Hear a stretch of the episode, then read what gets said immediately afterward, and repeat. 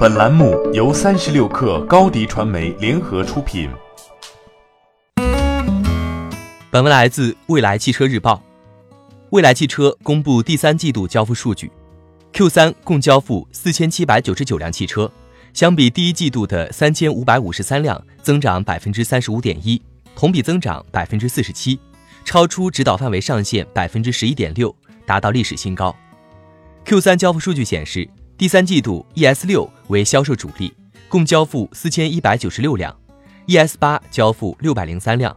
其中，ES 六的八月与九月销量基本持平，分别为一千七百九十四辆和一千七百二十六辆；ES 八的九月销量为二百九十三辆，与八月的一百四十六辆相比，小幅增加一百四十七辆。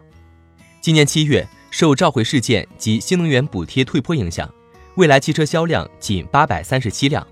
此后两月的销量大幅上涨，与该公司推出的一系列优惠政策密切相关。八月二十四号，蔚来推出终身免费质保和终身免费换电的双免政策。九月一号，蔚来将八至九月的限时两年零利率活动升级为三年免息分期活动，并在上海地区试行五年零首付计划。然而，销量增长背后是不断增加的单车成本。蔚来最新财报显示。二季度营收十五点零八亿元，环比下降百分之七点五，净亏损三十二点八五亿元，环比增加百分之二十五点二。开源节流成为未来眼下最紧迫的事情，但未来仍然没有停止开店步伐。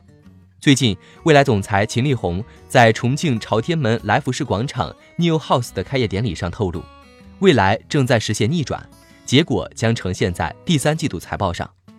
但至少在眼下。未来汽车如何在巨额亏损、成本高企的情况下活下去，才是资本与市场目前关心的问题。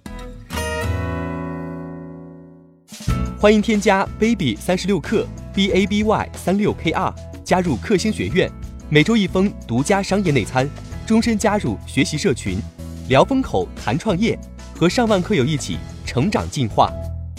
高迪传媒，我们制造影响力。商务合作。请关注新浪微博高迪传媒。